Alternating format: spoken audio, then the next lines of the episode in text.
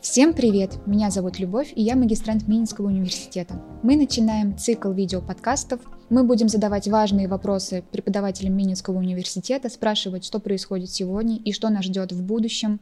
И в студии со мной Анна Зотова, соведущая. Добрый день, дорогие друзья! Сегодня в нашем подкасте мы поднимем очень важную тему, а именно психология института семьи. Поговорим, исчезнет ли семья в современных реалиях и какой путь развития ее ждет.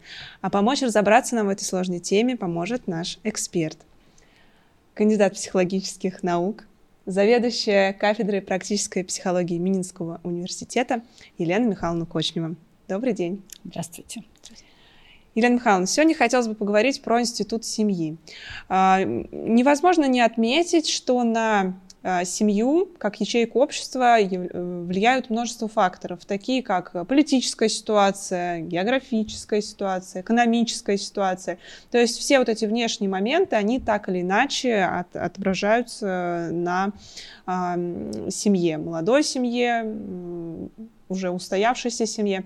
Вот давайте поговорим с вами, допустим, как менялся институт семьи условно с 80-х годов, какие претерпевали изменения, какие взаимоотношения были, какие, может быть, тенденции намечались. Расскажите, пожалуйста. Ну, я бы начала, наверное, не с 80-х годов, а совсем недавно вот прочитала публикацию Александра Григорьевича Осмолова, и он дает такой образ э, динамики развития семьи. А, если вспомнить старую добрую Англию, и тогда рыцарь, на его плече такая скромная пуританка, э, и это образ семьи того времени. Если взять советские времена, то Александр Григорьевич говорит, что это э, рабочая крестьянка – в современном мире а, почему-то говорят, и, наверное, в какой-то мере э, правы авторы, что образ семьи связывают с сильной, целеустремленной, решительной, принимающей э, решения. На первый план выходит она, и на плече, склонив голову, находится голова мужчины, то есть он. Вот. Может быть, это немножко преувеличение, небольшое преувеличение, но то, что сегодняшняя современная семья, она отличается от того, от семьи, от, от модели семьи, которая была в 80-е годы, это однозначно. И сейчас в первую очередь нужно говорить о том, что Существует так называемая семья на равных, это эгалитарная семья, где мужчина и женщина э, вместе участвуют в построении, в решении, э, в построении своих взаимоотношений, в решении проблем, в воспитании детей и, и прочее. Вот. Может быть, э, я на самом деле вот э, не согласна с тем, что сейчас вот образ женщины именно выступает на первый план. Мне кажется, что, э, ну вот, э, вспоминая, допустим, историю там своей семьи, э, опыта моих э, взрослых знакомых, э, я все равно понимаю, что женщина э, занимала лидирующую роль, но она себя очень мудро вела и всем своим видом показывала, что она за мужем. То есть э, для общества это была такая семья, где мужчина главный, но женщина все равно э, выполняла такую, наверное, основообразующую фундаментальную роль, да, управляла мужем, управляла детьми, управляла домом, но для всех она была все-таки замужем. Соглашусь с вами. Вы говорите о мудрых женщинах, о тех женщинах, в семье, в семье которых э, царит, наверное, э, доброта, э, бесконфликтность, потому что если женщина ведет себя так и не претендует на главенство, то действительно э, мужчина не будет с ней сражаться за место под солнцем. Но, к сожалению, но это вот еще нужно говорить о том, что с, со времен а, борьбы женщины за свои права. Мы, женщины, отвоевывали себе место под солнцем, И сейчас э, считается, ну вот так получается по исследованиям, по психологическим, что женщины, молодые женщины, э, в первую очередь ориентированы на построение карьеры.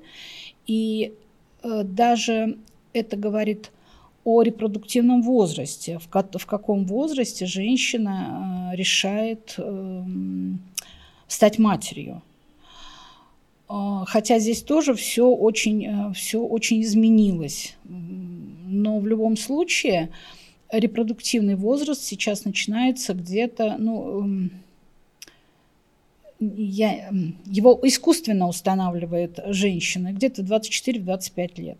Э, возраст, когда современная женщина задумывается о том, что ей нужно выйти замуж, это вот как раз совпадает с этим э, периодом. Э, кстати, мужчины ориентированы на более поздний возраст, это где-то 28, по-моему, лет. Э, это данные статистики, я точно их вот не помню. Но это, да, действительно так. Вот женщины, они на сегодняшний день, они больше ориентированы на построение карьеры и это тоже одна из проблем. И эм, они больше хотят э, сначала состояться как специалисты, э, состоя... пожить для себя, а уже только потом э, Уйти становиться матерью, матерью. Уйти в декрет, получается. Ну да, уйти в декрет. Ну, Интересно, что совсем недавно, 24 года, просто вот когда я училась, в бакалавриате. Мне говорили, что 24 года — это возраст поздно родящей женщины. Ну, Получается, точно. нас так пытались убедить, что нужно пораньше выйти замуж. Я не соглашусь э, с тем, а, что а, эти возрастные рамки, они критичны. С, чем это связано? С тем, что все-таки развитие медицины, оно тоже не стоит на месте.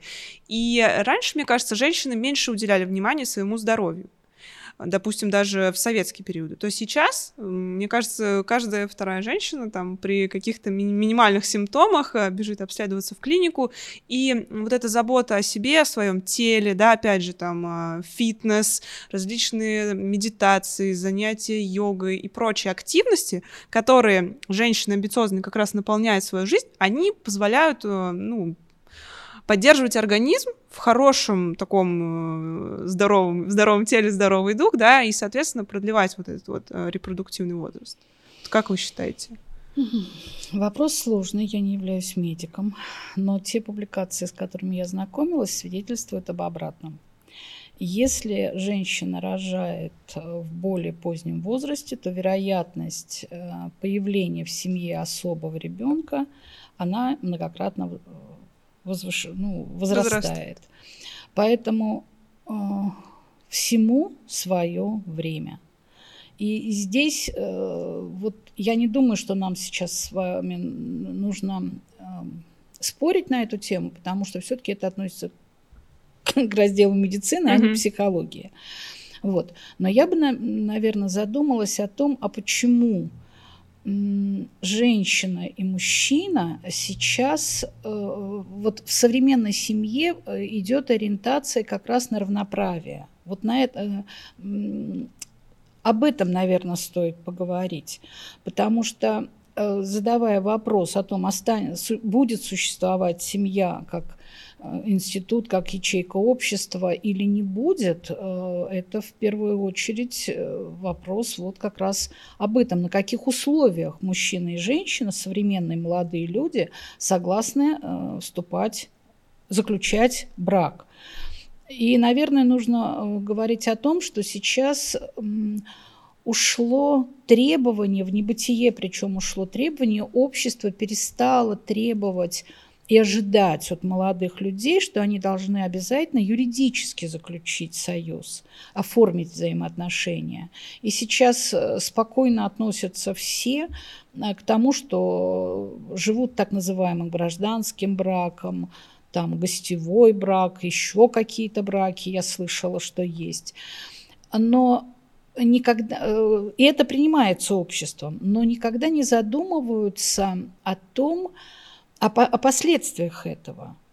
Ведь э, если говорить серьезно о том, почему э, женщина или мужчина не хотят или избегают юридического оформления отношений, то, на мой взгляд, в первую очередь, э, и чаще всего это мужчина а, отказываются, э, хотя, может быть, я допускаю, что я не права. Э, в первую очередь, это избегают ответственности, на мой взгляд.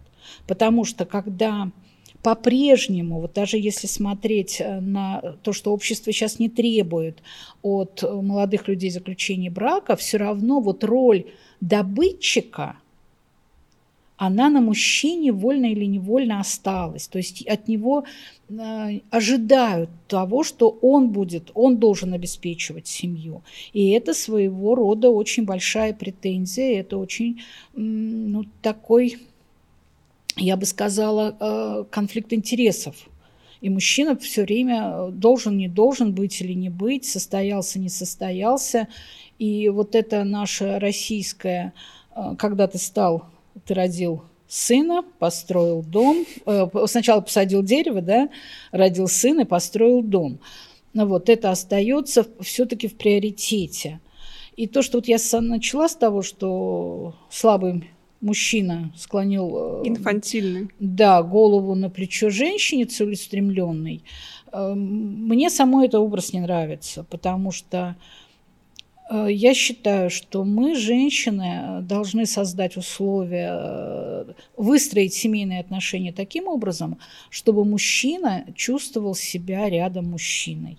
А как мы это можем сделать, если мы покажем свою слабость? Ну что нам стоит? И тогда рядом со слабой женщиной мужчина, конечно, будет выглядеть всегда сильным. Это вот что-то из рода «открой, пожалуйста, банку»? Я не совсем э, поняла. Э, ну, я слабая, я не могу открыть, или это больше про какую-то другую слабость, не физическую? Ну, если говорить серьезно, вот э, в этом году исполняется 45 лет, как я замужем. Причем мы с мужем э, еще и одноклассники. Вы Поздравляю заранее. Какой, представляете какой-то срок. Вот. И э, я могу точно сказать, что э, для того, чтобы сохранить взаимоотношения, не нужно э, устраивать гонку за первенство. Нужно в каком-то фильме, не помню в каком фильме, услышала очень замечательную фразу, что если в семье что-то не так, то спрос с обоих и тот виноват, и другой виноват. И здесь э, ведь вот тоже э, в чем заключается одна из проблем, которая существует. Возникают какие-то проблемы в семье. Э, молодые люди э, не пытаются даже их решить. Они сразу э, разбегаются. Тем более, что если учесть, что у молодых людей еще и, э, как это сказать, родители – которые очень любят вмешиваться, ну очень любят, да, поэтому нужно э, попытаться решить проблему, ну, обратиться к специалисту в крайнем случае, а у нас культура обращения к психологам mm-hmm. очень низкая в России. Как говорится, утром поругались, вечером помирились. Ну да. Все-таки а нужно... А если, если так не получается, значит, к специалисту бегу.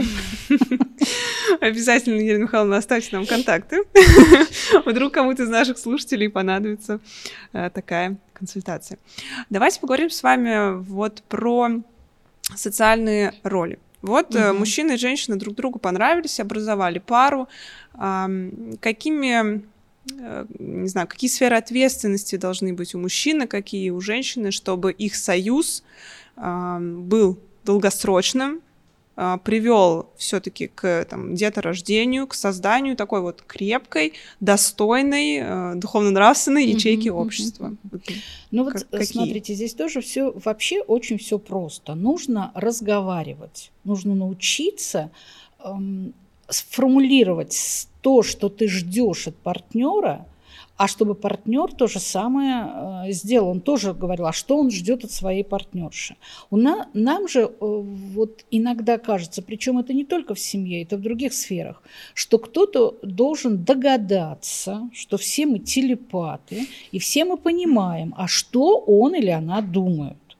Поэтому нет, конечно же, сели редком, поговорили лотком, Как будем, причем это не на этапе уже, когда брак заключили, когда семью создали, а когда еще только-только встречаться начали. Причем инициатором, на мой взгляд, должна быть женщина. Причем это ни в коем случае не в приказном порядке, а как бы полушутя. Вот она слабость-то. А как ты видишь, а как ты думаешь? Заодно раз поняла, кто с тобой. Вот. А э, если серьезно говорить, то да, что роли должны быть распределены поровну. И сейчас нельзя сказать, что кто-то больше работает, кто-то меньше, потому что и женщина работает много, и мужчина работает много. Если женщина э, сидит дома с ребенком, ведь это же не значит, что она не работает. Поменяться, предложить, и все, сразу все станет понятно. Вот, на мой взгляд, это должно быть таким образом. Угу. Все-таки, да, вот э, сколько не говорим мы про отношения, всегда приходим э, к одному понятию мудрость. То есть нужно да. очень мудро себя вести. И у меня вот в связи с этим вопрос. Эта мудрость, она откуда берется? То есть это мать должна научить дочь как выстраивать взаимоотношения. Мать должна показать на своем примере, чтобы дочь переняла эту модель поведения матери и впоследствии уже применяла ее в своей семье.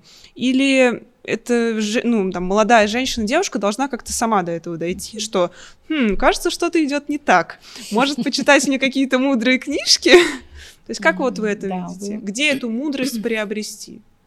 Вы абсолютно правы в том, что а, дети а, полностью или почти полностью копируют поведение своих родителей. А, то есть я, если в семье было несколько поколений, где женщины разводились, то вероятность того, что в третьем, четвертом поколении женщина останется одна, очень высока. А есть какая-то тенденция, да, в том, что, допустим, а, в послевоенные годы, довоенные годы, да, имею в виду 20 век, а, было принято многодетные семьи, то есть там было по 5 детей, по 10, это было, в принципе, такая норма. А потом, в связи там тоже, да, с экономической, с политической ситуацией, такая тенденция была, что один-два там ребенка в семье, да.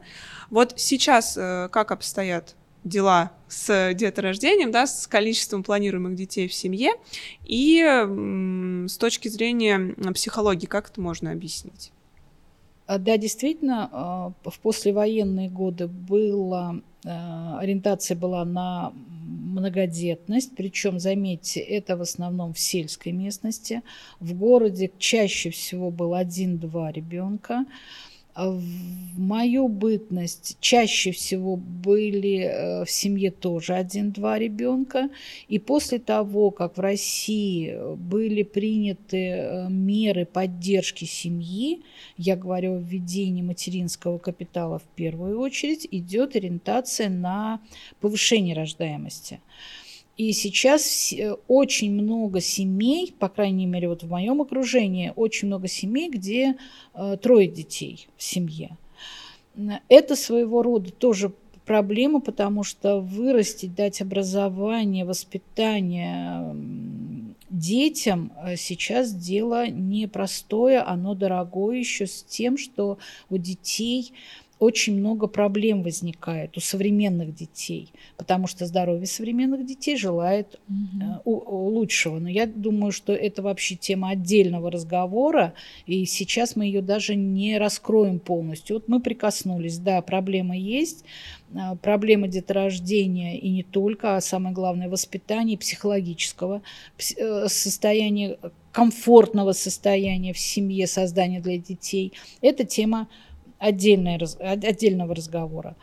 А вот э, о двух проблемах, которые вольно или невольно касаются э, тоже и взаимоотношений с детьми тоже, э, в последнее время появились, э, появились две таких проблемы. Э, первая проблема – это фабинг, из-за того, что все мы сейчас э, с гаджетами, у нас у всех, причем э, дети с раннего возраста, уже в два года ребенок четко знает, как пользоваться э, гаджетом, и он сидит, а родители не препятствуют этому, то появляется такая проблема, как фабинг, то есть игнорирование посредством э, того, что я сижу и занимаюсь в социальных сетях. Есть родительский фабинг, это как раз вот взаимоотношения с детьми. Де- э, родители игнорируют э, своих детей. Если раньше, вот смотрите, даже э, фильмы показывали э, очень наглядно, сидит за столом семья, завтракает, э, мужчина с газетой. Ну, газету-то можно убрать, а попробуй забери телефон, это же скандал сразу будет. Вот. Это одна проблема. И еще одна проблема, которую тоже я тоже совсем недавно узнала, и меня это тоже так это как-то задело. Это так называемые кибержены. Ой, кибервдовы. А, хотите узнать, что такое кибервдова? Да, очень Кибер, интересно. Кибервдова. Представляете термин какой? У меня да? даже нет предположения, что это такое. Вот. Э, Это а, когда женщина замужем, а мужчина находится в виртуальном мире постоянно. То есть он приходит с работы, и он в виртуальные игры играет до полуночи. Женщина спать ложится, да? Потом он утром встает с красными глазами, идет на работу, а возвращается и снова в, игровое поле. Вот вам, пожалуйста, кибервдова. Это тоже следствие инфантильности? Я думаю, что не проводились исследования, которые бы выявляли, кто, когда, почему э, уходит, э, получает. Ведь это же зависимость, обычная зависимость от э, взаимодействия. Но то, что это от- э, отсутствует ответственность та самая, это однозначно. Мне гораздо интереснее вот там, чем здесь. И отношения разрываются, и их просто не существует. И вообще, если говорить, то тоже где-то по статистике я смотрела, что где-то 43% семей разводятся из-за бедности, а 23% от, из-за измен и 21%, а из-за чего же еще 21% разводятся? А, по-моему, из-за того, что не находят э, золотую середину между, во взаимоотношениях. Вот это основные причины, по которым пропадает семья.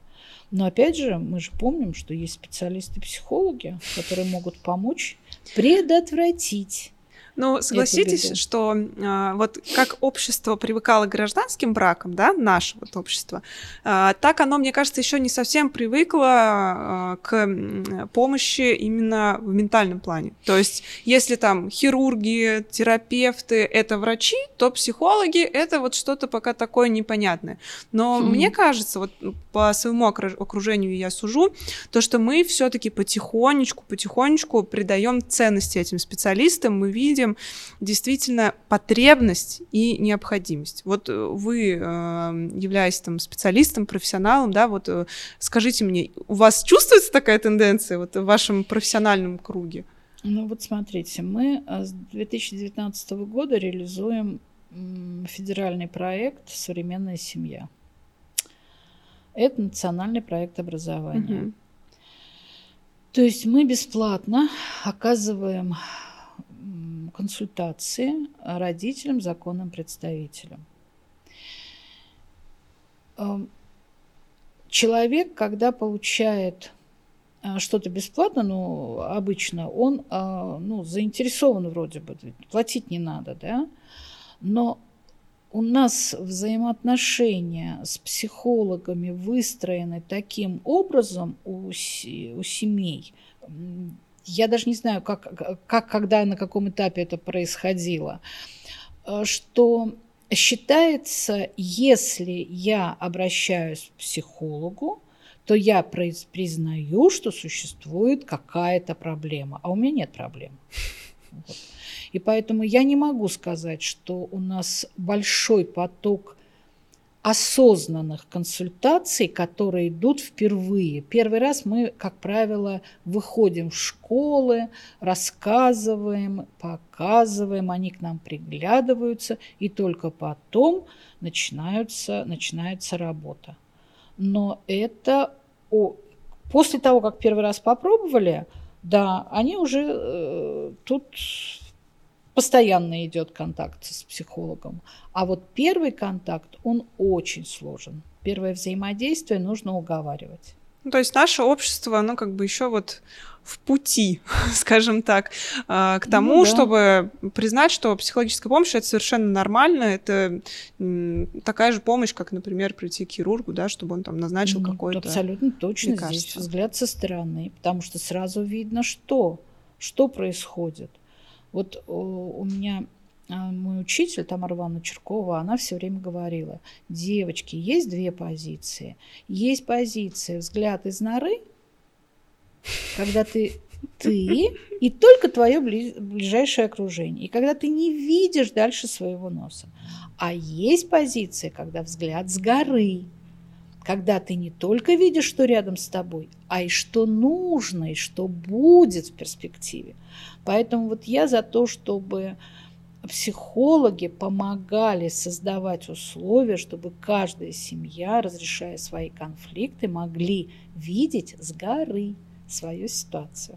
Ну, мы с вами находимся все-таки на пути в светлое будущее, и хотелось бы услышать, мне тем более, как тоже недавно начавшему супружескую жизнь человеку, рекомендации молодой семье, что сделать, каких ошибок мы можем избежать, как договариваться друг с другом. Если, например, вы начали договариваться и все равно друг друга не слышите, как находить общий язык. Вот. Что сделать, чтобы к этому светлому будущему побыстрее прийти? И без сильных синяков и ушибов.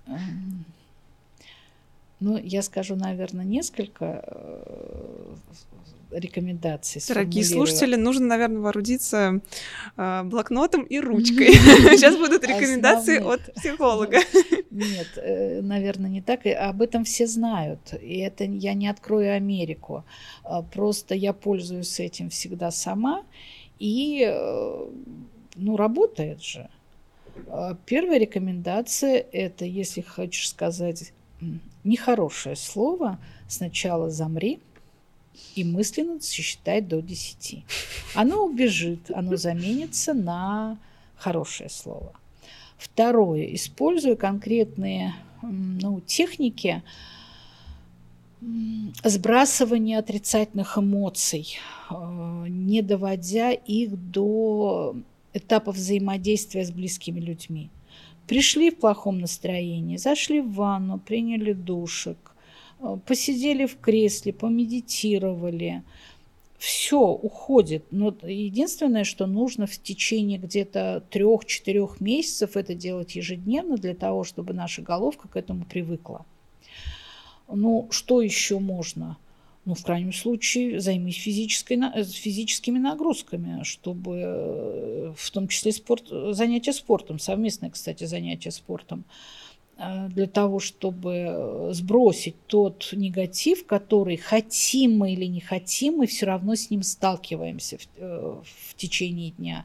И нам просто нужно научиться его сбрасывать. А мы несем это все в семью. Ну, когда нет детей, то значит на мужа разряжаемся. А, а если есть тоже. дети, и он то же самое, да, а его тоже надо учить. Но кто его будет учить? Жена, своим примером. Жена, жена. А вот не получается ли в таком случае, что человек слишком много на себя берет? Он, я твой учитель, давай повторяй за мной. Как-то подсознательно так сделать. Нет, ни, ни в коем случае. Ни в коем случае не как учитель.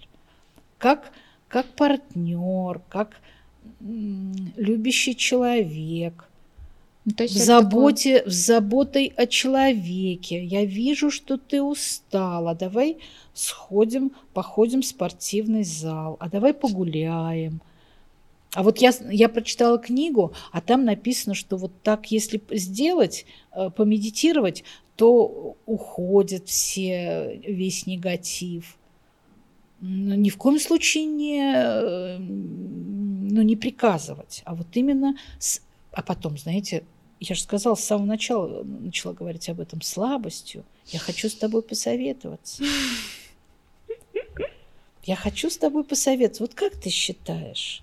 А вот если мы сделаем так, последнее слово э, должно быть за тем, кто в семье несет ответственность. То есть, если я э, за мужем в первую очередь, если я хочу, чтобы какое-то было решение принято, я буду с, с многих позиций заходить и говорить, и так сформулирую по-другому. А потом окажется, что это все равно он предложил. Ну и ладно, ну и хорошо. Да, мне семейная кажется, жизнь — это искусство, мне кажется, Абсолютно где точно. без творческого подхода, без мудрости, да, без э, жизненного опыта, возможно, там, э, близких людей, тут не обойтись. Но все же э, не нужно слепо доверяться кому-то, да, нужно все-таки своей дорогой идти, учитывать себя, свои особенности, особенности партнера и, наверное, можно такой фразеологизм сравнить, что вот ваша семья — такая хрупкая чаша, да, с наполненная каким-то, допустим, ну, напитком, и вот вы вдвоем можете ее пронести столько, сколько этого, это, этого, это потребуется, да, то есть достаточно долго, если будете прикладывать усилия и оберегать вот эту чашу, этот сосуд от различных внешних. Угу. Аня, хотите, я скажу, чем отличается э, обращение, работа со специалистом от разговора на кухне с мамой? Или чем? с подругой. Чем? А вот смотрите, чем. Вот У меня был просто и такой, и такой опыт, да, поэтому мне вот, интересно. Вот, приходит, э, что-то у меня случилось, приходит ко мне подружка, э, вот, там я ей рассказываю что-то, да, она, ой, да что ты, вот у, у Ани, у Лены, у Мани, там вот эта проблема, а у тебя что за проблема? А если ты приходишь к специалисту, то специалист не дает советов, он создает ситуацию для того, э, такую, что ты в ней понимаешь, а где эти точки соприкосновения и как нужно из этой ситуации выйти. Но при этом он никогда не даст ни одного совета. Большое спасибо, Елена Михайловна, спасибо. за беседу. На самом деле, очень такой, мне кажется, содержательный получился разговор. Будет полезно как э, и молодым девушкам, так и юношам. Мне кажется, вообще всем э, людям, которые так или иначе осуществляют взаимоотношения э, со своими близкими, потому что действительно очень много хорошего и, наверное, таких э, добрых рекомендаций мы сегодня дали. Спасибо, что были с нами, досмотрели этот выпуск до конца. Мы с вами еще обязательно увидимся. Всем пока!